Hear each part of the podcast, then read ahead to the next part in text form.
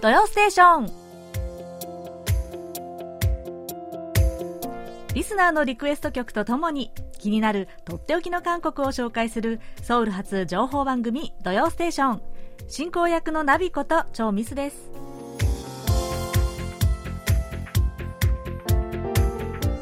リスナーの皆さんこんにちは。あにょはせよああもう11月も終わりですね。毎毎月ね、この4週目になると、いつも、ああ、今月も早かったなー なんて思います。ね、早いもので、もう2021年も終わりが見えてきますね。まだ早いですか？でもね、毎年この11月終わりになるとですね、ああ、今年もあと1ヶ月だなーなんて思うんですけれども、でもいざ12月に入りますと、もうなんかもう瞬きする間にあっという間に時間が過ぎてしまって1ヶ月はどこ行っちゃったのって 思うくらいですね。そしてまたバタバタっと新年を迎えている気がしますがでももうねさすがに師走というだけあってね12月は気がせわしいんですね。ただ去年の年末はですねなんかちょっと違ったなという気がするんです。やっぱりちょうどコロナの第3波というのがね、韓国では来ている時期でして、まあ、もうどこにも行けないですしね、忘年会もないし、もちろん日本の実家には帰れないし、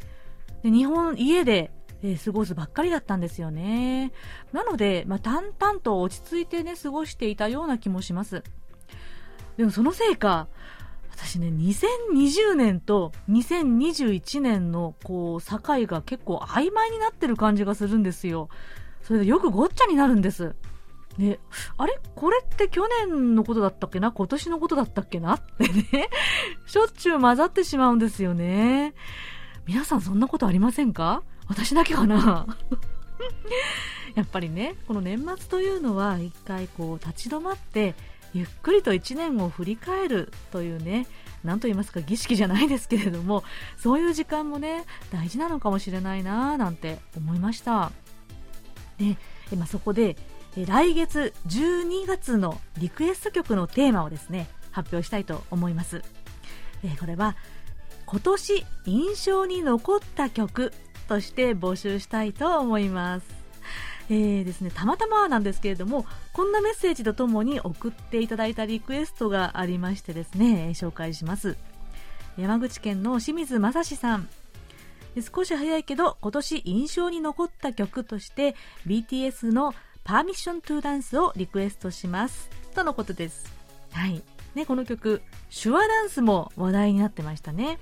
で、清水さんが、こう、手話の楽しい、踊る、平和という3つのメッセージをですね、このダンスに含まれている手話の日本語版をイラストで描いて送ってくださったんですよ。ね、ありがとうございます。え、本当にね、今年も話題も音楽賞も総なめにした BTS ですが、今週の土曜ステーション、こちらの曲で爽やかにスタートします。最後までお楽しみください。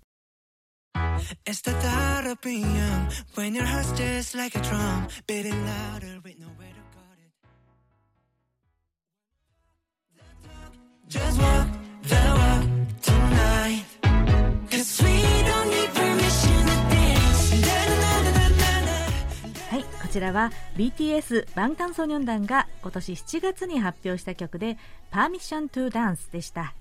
えー、この振り付けを踊って SNS にアップする PTD チャレンジも、えー、世界中に広まって話題になりましたね。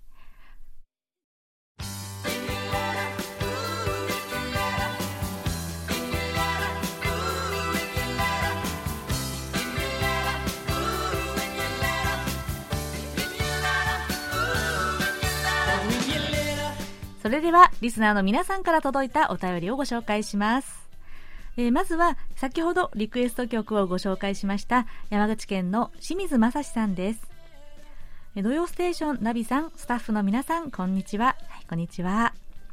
えお便りを出すのは久しぶりになりますが、毎週楽しみに拝聴させていただいています。最近の受信状況は渾身があり、聞き取りにくい時間がありますが、でもこれが短波放送の醍醐味ですね。エアメール用の封筒を使用しなくても大丈夫なのですが、今まで使っていたということもあってネットで購入しました。はがきや封筒などの郵便業務もここ10年間で半減しているようです。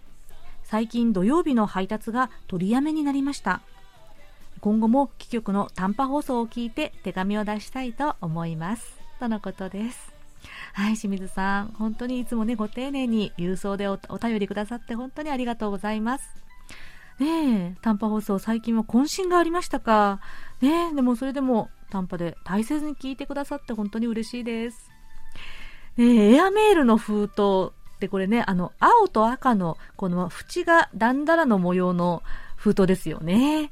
いや、あの封筒ってなんとなくね、旅心をそそると言いますかね。この小さい頃はあの封筒で手紙をもらってみたいなってちょっと憧れてたんですよね。でも最近本当に見かけなくなりましたね。いや本当にハガキとか手紙を出すこと自体も結構少なくなっちゃったんですよね。でこちら韓国ではですね郵便局といえばもちろんま手紙の業務がメインだったはずですが最近で見ると小包の郵送はね本当に多いんですよ。ね、これがメインなのかな？みたいな、えまあ、やっぱり価格も安いためかですねみんな利用が多いみたいですねなので郵便局いつ行っても混んでるんですよ。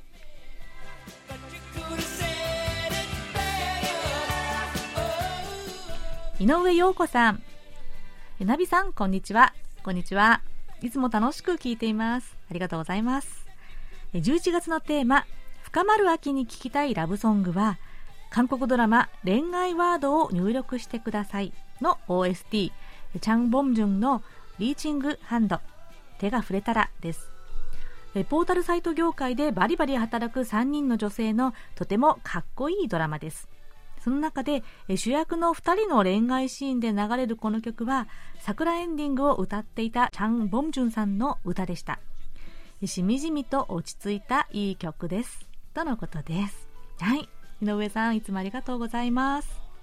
ドラマですね「えー、コムセゴル引力化せよ」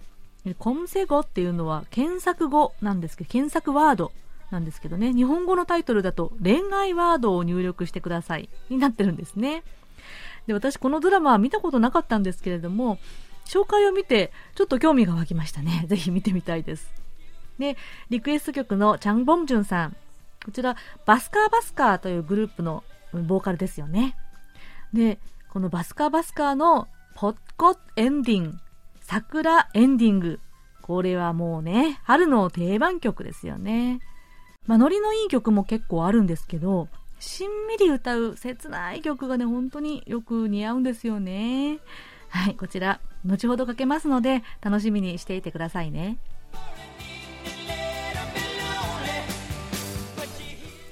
福岡県のラジオネーム R05 さん。11月13日土曜日は勤務する介護施設でお昼から11月生まれの入所者の方のお誕生日会を行います中には重度の全介護の必要なベッドに寝たきりの方もいるわけでそれらの入所者の方はお誕生日会へは参加しませんが車椅子に乗り参加する人や歩行器や杖を使って会場に出てこられる方もいます大体30人弱の入所者のお年寄りの方が参加をしてゲームや歌を歌い最後に3時のおやつにショートケーキ。そして糖尿病の方などは糖分の抑えたデザートやヤクルトやヨーグルトなど振る舞われます。私はレクリエーションの担当者なので誕生日会の司会を毎回する役割どころなんですよ。この日は17時までの勤務なので夜ゆっくりと土曜ステーションを楽しく聞かせていただきますねとのことですはい。R05 さん。ねえ、お勤め先での介護施設のですね、お誕生日の、お誕生日会の様子ですね。いやー、本当に目に浮かぶようですね。いや、皆さん本当に楽しまれたんじゃないでしょうかね。多分このお便りをくださった後に、この日がね、あったのかと思います。ねえ、ハルネロコさん、司会を担当されてるんですね。いやー、レクリエーションの大事な役目ですよね。どんなレクリエーションされたのかね、またぜひ教えてくださいね。そして、まあその日は土曜ステーション、ロステをゆっくりと聞いていただけましたかね。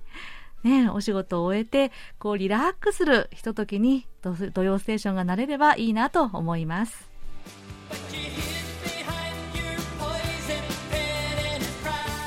後藤信弘さん。ナビさん、こんにちは。こんにちは。えー、先日、韓国では11月9日は消防の日と紹介していましたが、韓国で消防車を呼ぶ時の電話番号は日本と同じ119番。それで119の11月9日になったと言ってくれれば日本人リスナーにも分かりやすかったのに。覚えやすかったのに、まだまだ修行、が足りませんな とのことです。いやいやいやいや、後藤さん。これは、一本取られました。気づきませんでしたね。確かに、えー、1991年に119の番号を象徴する11月9日を消防の日に制定したという風になっていました。ねもうこんなに分かりやすい数字なのに 見落としてました。いやー、本当にまだまだ修行が足りませんね。え、後藤さん、え、ご指摘ありがとうございました。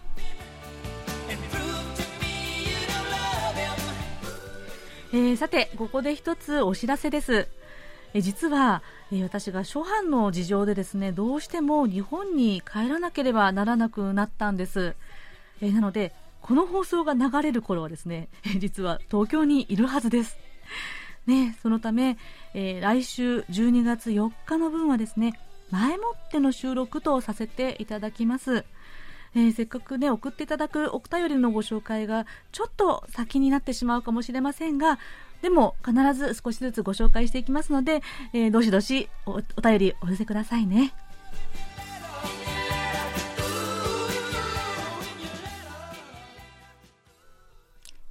それでは、こちらのコーナー行きましょう。空耳ハングル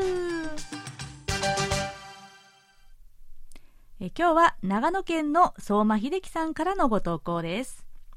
ナビさん、こんばんは。前回は番外編でウェンディの空耳ミュージックを送りましたが、また、チャンナラさんの空耳ミュージックをお送りします。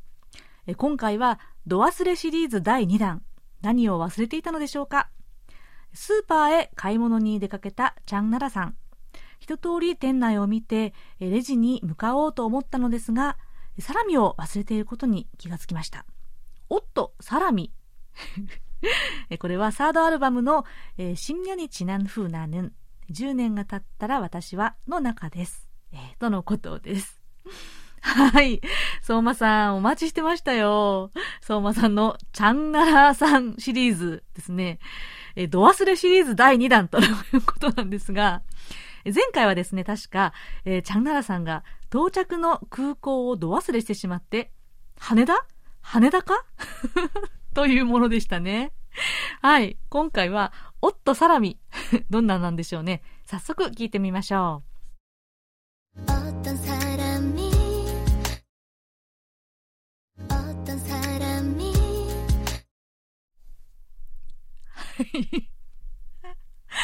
そのままですね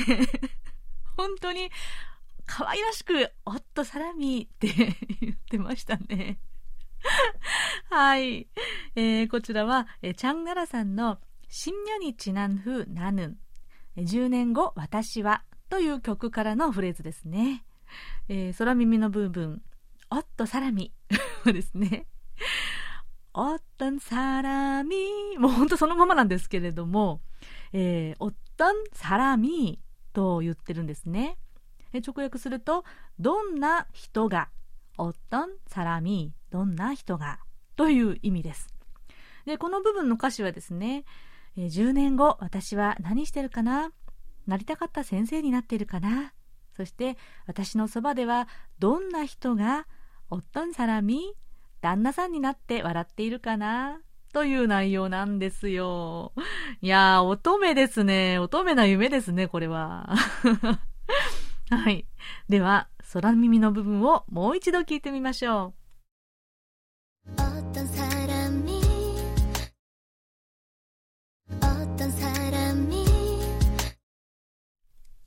はい。はい、そら、そう、なんかね、相馬さんのシーン設定がまたいいですね。買い物中にレジに向かっていたチャンナラさんが、おっとサラミと思い出すというですね。いやー、サラミをね、買ってきて、おつまみにして、ワインかビールで家飲みなのかな？と想像してしまうのはね、私だけでしょうかね。はい。というわけで、えー、今日は長野県の相馬秀樹さんからのご投稿で、えー、チャンナラさんの新女にちなんふなぬん、10年後私はという曲から、おっとんサラミ、おっとサラミでした。はい。楽しい空耳ミュージックありがとうございました。相馬さんにはささやかなプレゼントと私のサイン入りベリカードをお送りします。これからもくすっと笑える空耳ハングル、空耳ミュージック楽しみにお待ちしてます。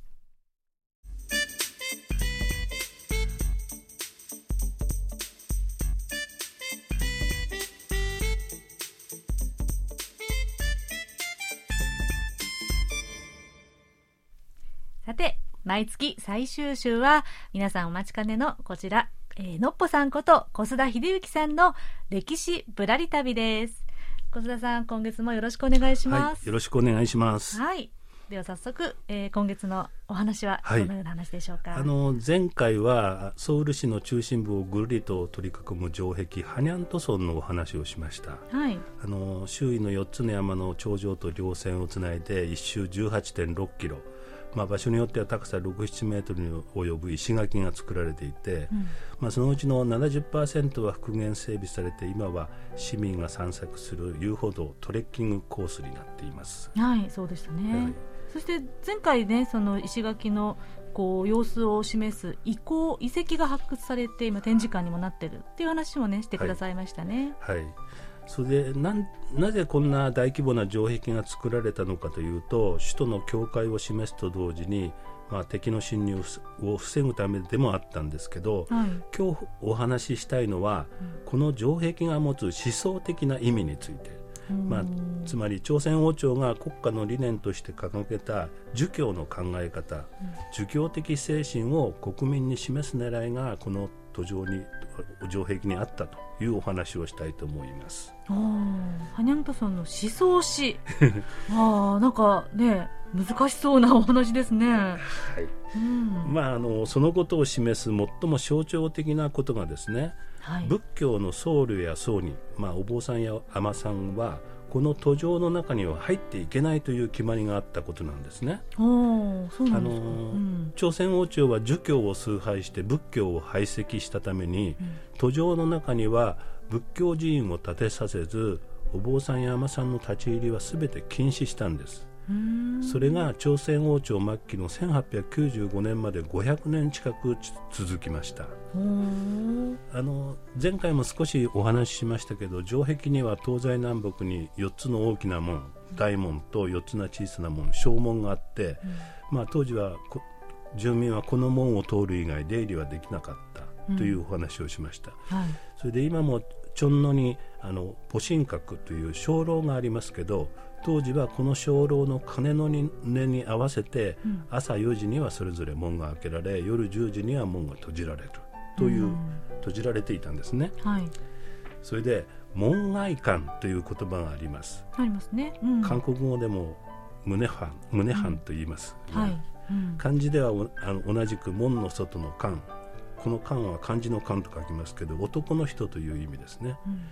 それで門外漢というと今ではまあ専門外の人その道の素人といった意味で使われますけど朝鮮時代のお坊さんは文字通り門外漢門の外の人であって、実際にそう呼ばれていました。へえお坊さんを門外漢門外、は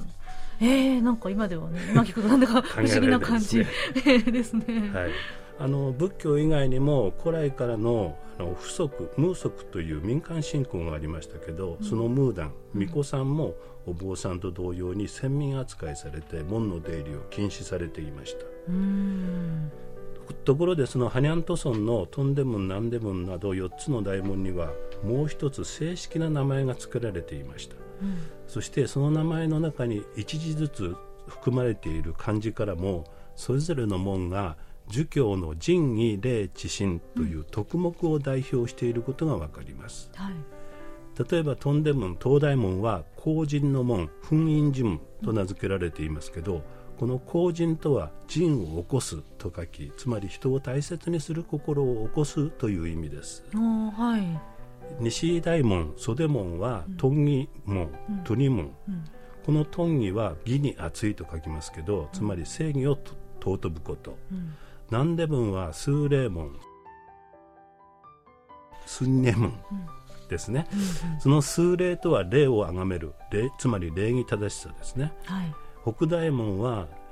粛清門粛順門ですけど、うん、この粛清とは厳粛の粛に靖国の靖つまり厳粛安寧に祭りごとを行うという意味で知恵の知分別を表します、はい、ちなみにこの北大門スクチョン門は平時には閉まっていて非常時にだけ利用されるので普通普段は人の出入りはありません、はい、そして最後が朝晩鐘をついて門の開け閉めの時刻を知らせる鐘楼母神閣です、うんうん、母神閣の不神と書くんですけど不信はあまねく信ずると書きますがつまり信頼がある頼もしいという意味ですね。これらの門と建物の名前が代表する仁義礼智信は儒教では五条あるいは五徳と言われて人が必ず備えるべき徳目とされました、まあ、こうした名前の付け方を見てもですね朝鮮王朝は儒教の倫理を基本原理に国国づくり都市づくりを目指したことが分かります。なるほど。四大門と戊辰学にもう込められていたわけですねこの名前にですね、えー、そうですね、うん、それで朝鮮を建国した初代国王イ・ソンゲ後の手女のブレーンにに儒学者の帝道伝チョン・ドジョンという人がいました、はい、1394年に首都をそれまでのケソン海上から関陽ハニャン現在のソウルに移した後京福宮キョンブックンをはじめとする王宮やチョンミョ宗廟佐治区団、社食団ですね、うん、など、まあ、王朝のために必要な建物の配置を考え王宮の名前やハニャントソンの門の名前を考えたのがこの儒学者の帝道伝チョンドジョンでした、うん。うん、まあ、彼はいわば首都を設計した都市プランナーであり朝鮮という国家のマスタープランを考えた人物なんですね、まあ、その彼が国家の統治理念として掲げたのが儒教。その中でも朱子学でした、うん、あの朱子学は中国でも仏教を徹底的に批判したんですけど、うん、まあ帝道伝が仏教を排斥した背景にはその前の王朝高麗時代に仏教が五国仏教として優遇され仏教が政治と癒着して権力を持ったことによってですね国政が混乱し高麗の国力が衰退する原因になったという反省もありました、まあ、高麗時代を通して深く根を下ろした仏教を国家の運営から徹底的に排除しなければならないと考えたわけです、はい。帝道伝自身は国王の後継者争いに巻き込まれて2年後には殺害されてしまいますが、うんその彼の国づくりのプランは第3代国王のテジョン、うん、第4代のセジョン大王に引き継がれます、うん、このうちテジョンは全国に1万以上もあった寺院を国家の保護を受けられるものは242寺の寺だけに残してその他は多く破壊しました。また僧侶の多くを減俗させ寺院が保有していた土地を没収し寺で働いていた使用人を軍に徴用して兵役に従事させました。仏教の構想が国王の顧問を務めていた国師国の師、うん、師匠の師ですね、はい、国師という制度があったんですけどこれを廃止して、うん、国王の墓陵墓に付属していた寺院を廃止するなど王朝から仏教の影響を徹底的に排除したんですね、うん、次の第4代国王セジョン大王もさらに徹底して仏教を排斥しそれまで7つに分かれていた宗派を禅宗など2つに集約させ全国の寺院の数をさらに3分の1の88にまで削減しました。あの寺にあった仏像や金など金属を溶かして兵器に変えさせ寺に所属していた奴隷を国家の所有にしました。そして首都のハニャント村の中にあった寺は2つだけを残して全て撤去し、まあ、僧侶が土壌の中に入ることを禁じたんです、まあ、その結果ですね仏教寺院はソウル郊外の山の中に追いやられることになり僧侶たちはそうした人里離れた山の中の寺に僧兵として分散して住まわされました、うん、まあ、つまり僧侶たちが首都を防衛する最前線で兵士や密偵の役割を負わされたんですあのソウルのすぐ北側に標高837メートルのプッカン山という山がありますけど、はい、まあ、今国立公園になっています。ね、まあ、うん、その周辺には13の寺院があるんですね。仏教寺院があります、はい、あの秀吉の朝鮮出兵人心和蘭イムシンウェランと、中国の真の本体寺の朝鮮侵略兵士コランピョンジェホランの後18世紀初めにここにも城壁が作られこれらの仏教寺院には多数の僧兵が配置されました。そうだったんですね、はい、ソウル市民にとって今山登りは格好の健康法で大勢の人が山登りを楽しんでいますが本当にみんな好きですよね 山登り。はい私もやりますがその山登りをすると分かるんですけど、うん、山登りの途中でお寺を見かけることが結構あるんですね、はい。まあ、その場所というのはお年寄りや子供が簡単に行けるような場所ではなくてお寺に行くこと自体が修行のような、まあ、そういう険しい山の中に寺院だけがひっそり立っているというのは結構目にすることです、仏教を排除して儒教による国づくりを進めた結果まあ、それまでの民衆の信仰の対象だったお寺がなくなり僧侶もいなくなった結果民衆が何を心の拠り所にし現世の苦しみや悩みの救いをどこに求めたかというと民間のシャーマニズムであり、その祭祀を司るムーダンと呼ばれる巫女さん、まあ、シャーマンだったんですね。その朝鮮王朝末期には庶民だけでなくムーダンの影響力は宮廷の中にも及びムーダンの祭祀に支払う国費だけで莫大な額に及びました。またあの現世主義の儒教には死んだ後の来世に対する信仰とか因果応報というような考え方はありませんけども、うん人々が子孫の繁栄や幸運を何に託したかというと風水思想でした、まあ、風水というのは例えば先祖の墓の位置や方角から吉凶を占って子孫の繁栄や成功を祈るというものなんですけど、あの今大統領選挙が行われてますけどこれに立候補している候補者の中にも、出馬の前に先祖のお墓を改装したという人がいたようです。そうですね。ちょっとこれもねニュースになってましたね、はいまた風水では山や川などの地形から気が流れる地脈というのがあるとされていますけど、うん、日本統治時代になって土地の測量を行った時山の頂上などに三角点という、まあ、標識を設置したんですね、うん、まあ、これについてキム・ヨンサン大統領は日程が我が民族の世紀を抹殺するために全国の名山のあちこちに鉄杭を打ち込んだと打ち込んで地脈を断ったと言って、うん、まあ、全国的な実態調査を行ってこの鉄杭の除去作業を行ったことがあります。へそうだったんですか、はいまあ、僧侶の首都への出入りを禁じる制度は先ほどもちょっと言いましたけど城壁の門の朝晩の開閉がなくなる1895年まで500年近くにわたって続きました、うん、まあ、この500年という歳月は韓国の人々の考え方にもさまざまな影響を残していることは間違いありません、はい。まあ、ところでこの縄文の出入りが許されたことを契機に韓国仏教は急速な復活と発展を続けまあ、現在は人口の2割余りが仏教徒だと言われています、まあ、人々にとって信仰による魂の救済はやはり必要だったということができるかもしれません。あなるほどですね。いやこんなにハニャントソンからこの朝鮮王朝時代の儒教の、ね、思想が染み込んでいた話というのは知らなかったですね。初めて聞きました。はい、はいというわけで、えー、今日はハニャントソンと儒教そして仏教との関係をめぐるお話を聞かせていただきました、えー、勝田さん今日も楽しいお話をありがとうございました、はい、ありがとうございます。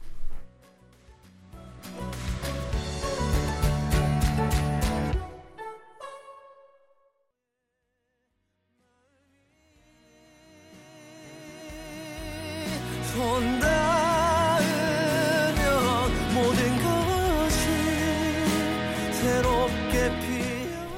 ちらお送りした曲はチャン・ボムジュンが2019年に発表した曲で「ソン・タウミョン手が触れたら」でした。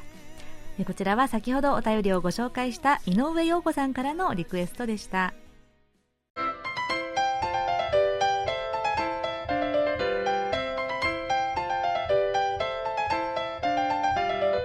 とっておき韓国ノート今さら聞けない韓国入門。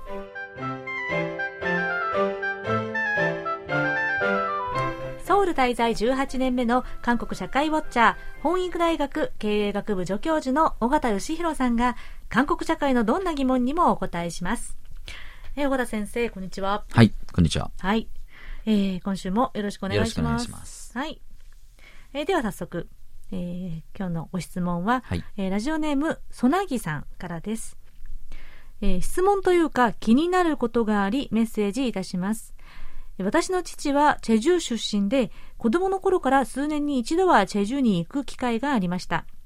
56年前に行った際私のいとこ夫婦、えー、2人の車に乗せてもらったのですがどこへ行くにも奥様つまり女性が運転手をしていました。日本ではどちらかというと夫婦で出かける場合男性が運転することが多い気がしますが韓国ではどうでしょうか？チェジュ特有のことなのかたまたまそうだったのか。ちなみにおじ世代は、えー、男性の運転が多いように感じます。どちらでも運転が得意な方がすればいいとは思うんですがチェジュは昔から女性が多いと言われているようですし何か文化的なことと関係があるのか気になっています。というですね、はい、はい、ごけご体験からのご質問ですね。そうですね。うん、あの韓国でもやっぱりまあ運転は男というね通念はあるような気がします。うん、まあなんとなくね。はい。はい、まあ実際に多分多いと思うんですね。で、あと女性が運転するのをこうね馬鹿にするような人もいたり、あえー、それはありますね。はい。えー、うん、そういう問題がね言われたりします。はい。はい。まああの私も私の家もですね、えー、基本的に妻が運転をします。もので、も、もじゃないか。私の家はですね。はい、奥様が。はい。はい、私が運転があんまり好きじゃないので、あの、運転はできるんです。あ、できるんですか？でき、もう、もうできないかもしれないですね。あの、免許は、あの、日本でも韓国でも持ってるんですけども、うん、えー、で、実際韓国でも日本でも運転はしていたんですけれども、うん、あの、妻がどっちかというと、まあ、得意だし、えー、まあ、好きなので、うんうん、えじゃあ、私は助手席が好きですということで お願いしてます。なるほど。はい。あの、近所もですね、にもですね、うん、あの、まあ、パパともママとも、うん、えー、の家族はですね、女性が運転している家があります。はい、そうですね、はい。うん、だからちょっと日本よりはなんか多いような印象はあるんですけどもまあ分かんないですね、うん、あの、うん、はい、子育てとかしてるとやっぱり女性が運転する機会が増えるような気がしますけれども。そことか関係するかもしれないですね、はい、であのご質問いただいたね、えー、ソナギさんの、まあ、目撃したチェジュの 様子なんですけれども、はい、まあ、実際に関係があるかどうかちょっとわからないんですけれども、チェジュ道は、あの女が強いと。いうふうによく言われますよね。はいえー、で、まあ、そもそも、チェジュ島っていうのは、あの、公共交通機関がね、うん、えー、まあ、ソウルとはちょっと違いますので、うん、男女問わず運転は必須だと思うんで、そうですよね。はい。まあ、あの、多分、男女問わず皆さん、運転を積極的にされるんだと思うんですね。はい。はい。えー、まあ、だからたまたま女性がね、うん、を見かけることが多かったということは、もしかしたらあるのかもしれませんけれども、えー、で、チェジュ島が、女が強いと、まあ、いうところでちょっとお話をしたいいと思うんですけれども、うん。えー、チェジュ島は古くからですね、風と石と女が多いということで、うん、えー、三田道っていうんですかね、うん、三田、三つ、三つが多い島とい。うふうに言われてきてるんですね。はい。で、あのー、まあ、風が、えー、多い、うん、多いというんですかね、風がよく吹くということは、うん、いうのは、まあ当然島ですから、うん、えー、四方がですね、海に囲まれているということで、えー、風が多い、風が強いということはあります。これ、はい、本当にそうですよね。チェジュ島に行かれたことはありますよね。はい、ね。はい。いや、体で体験しますね、風のそうですね。まあ、海を常にこう感じられるような、内陸でも海を感じるような、なんかこう、うん、えー、なんていうんですかね、あの気候という感じがしますよね。うん、えー、ですからあの、まあ、石が多いというのも、うん、あのまずちょっと風と関係あるんですけれどももともとハルラ山というね、うん、えー、あの南側で一番大きい山という、えー、高い山ですか、はい、えー、と言われますけれども、この山がですね、噴火して、えー、出てきた、えー、まあ、ひょん、玄、玄武岩、玄武岩、えー、岩、石ですね。うんえー、というのが、まあ、豊富ということがあります。うん、で、その、風が多い、強いということで、強風でですね、まあ、家がですね、やられるということも、台風とかも多いのでね、うん、えー、あるので、屋根の低い家に、うん、あるいは、まあ、畑なんかもありますけれども、その周りにですね、石垣がこう作られていると。まあ、で、石でその垣根を作るということで、まあ、倒れづらいというのと一緒に合わせて、風がこうね、えー、通りやすいという石の隙間をですね、通りやすいとい。うようなことで、石でこう、いろいろなこう垣根とか、うん、いろいろなものが作られている。まあ、お墓とかもね、石なんかこう積み上げられたりとか、うん、えー、そういうのが、えー、多いんですね。そうですね。でこれ、うん、沖縄の風景にちょっと似てるのかなというふうな気がします。あ、ね、の家がね、屋根が低くて、うん、石垣とかね、あと、まあ、お墓を石でこう積み上げるなんていうのもね、うん、えー、あったりしますけれども、そう、ね、えー、まあ、そういう風と石と、そして女なんですけれども、うん。はい、えー、まあ、厳しい自然環境の中で、うん、えー、漁に出た男たちがですね、台風にあってこう帰ってこられなくなる。まあ、亡くなると、死んでしまうというようなことがあるんじゃないかなんていうふうにも指摘されていますが、まあ、実際にだから女性が多いっていうことですよね。はい。えー、で、まあ、あの、それだけじゃなくてですね、うん、あの、こう素潜りする海女がですね、うん、えー、有名ですよね。はい。あの、で、やはり、まあ、女性が強いと言われるのは、うん、まあ、近代化以降、チェジュ島の経済をその女性たち、うん、特にアマさんがですね、うん、えー、まあ、支えてきたということがあるようなんですね。そうですね。はい。あの、まあ、海のね、幸をですね、その、素潜りで、うん、えー、取ってくる。でも、かつては男性もいたようなんですけれども、うん、えー、だんだん女性にこう絞られてきて、うん、で、それが、あの、まあ、本土との関係でだんだん価値が認められている、貨幣価値がこう見出される中で、チェジュ島の経済を、まあ、支えるものが、まさに、えー、海産物というふうに、えー、なってきたようなんですね。で、日本の植民地域、日本による支配を受けていた時もですね、うん、まあ、だんだんその日本からの、えー、まあ、海産物のね、搾取のようなものもあったりして、だんだんこう、えー、量、漁場がですね、うん、えー、荒れて、うん、えー、その日本にも出稼ぎに行く人たちが増えたりとか、はい、ということで、まあ、まあ、やはりですね、女性が、うん、えー、チェジュ道のね、いろいろな、あ経済を支えてきたという、そういう歴史があるようなんですね。うん、で、そのチェジュ道の、おその海文化なんですけれども、うん、えー、そもそも素潜り、えー、漁業の文化っていうのがですね、珍しくて世界的に、日韓にしかないなんて言われることもあるんですけれども、そうなんですね。えー、そうなんですかね。えー、で、まあ、特にそれで、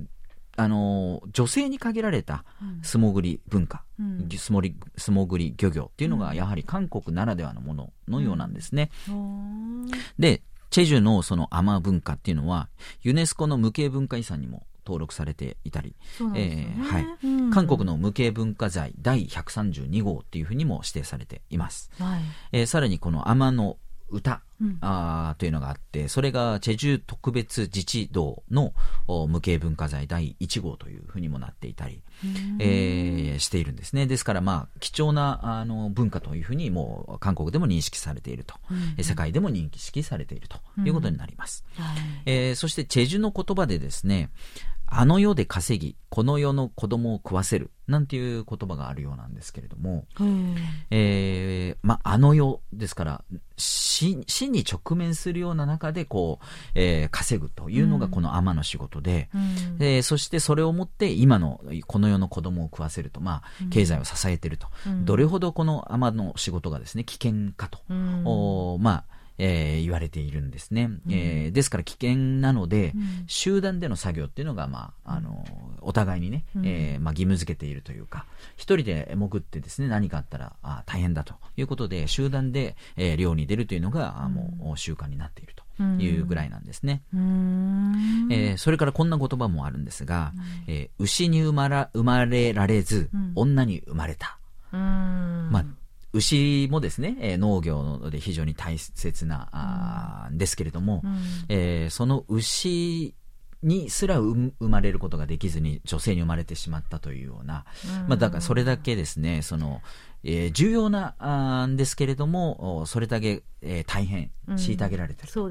ういうようなその女性の悲哀というかね、うん、えー、そういうことを、まあ、言葉で、えーまあ、知事の言葉でですね言われるというぐらい、うん、まあ、あの一方で文化として非常にこう認め認められているんですけれどもそれだけその女性がもう全てを背負わなきゃいけないというような、うん、まあ、チェジュのね、えー、文化というか、うん、側面というのもこう言われているんですね。そうですね、で、まあ、最近はやはりこの女性の高学歴化というのもね、えー、やはり、えーまあ、どんどん進み、えー、そのまあ、非常に危険だし、うん、えー、文化と言いながらも誇りを持ちながらもやはり、えー、大変な仕事ですから、うん、えー、まあ、どんどんですねあの高齢化が進んで後継者が足りないというようなね、えー、状況がああるようです。はいということで、まあ、曽木さんがご覧になった、まあ、運転手が女性が多いというのはたまたまかどうかは分かりませんが、はい、でも実際女性が多い、はい、ね、それはやっぱりチェジュ島の暮らしを命がけでね、支えてきたのが女性だったという、まあ、文化の背景がありますね。はい、はい、ありがとうございました。ねえー、尾形さん、では来週は、はい、はい、えー、来週はですね、もう12月ですよね。うん、そうです。えー、まあ今更聞けない韓国入門ということなんですが、うん、えー、年末企画としてですね、はい、えー、ちょっと何回か、いくつかテーマを決めて、うん、えー、まあミスさんと日韓比較ということでちょっとお話を、ね、したいなと思っています。そうですね。はい、だから今までのその質問にお答えするだけでなく、はい、はい、ちょっともうちょっとこう膨らませて、はい、えー、そうですね。日韓比較、日韓のお話をまあ軸に、はい、えー、テーマを設けたいと思います。はい、はい、よろしくお願いします。はい、よろしくお願いします。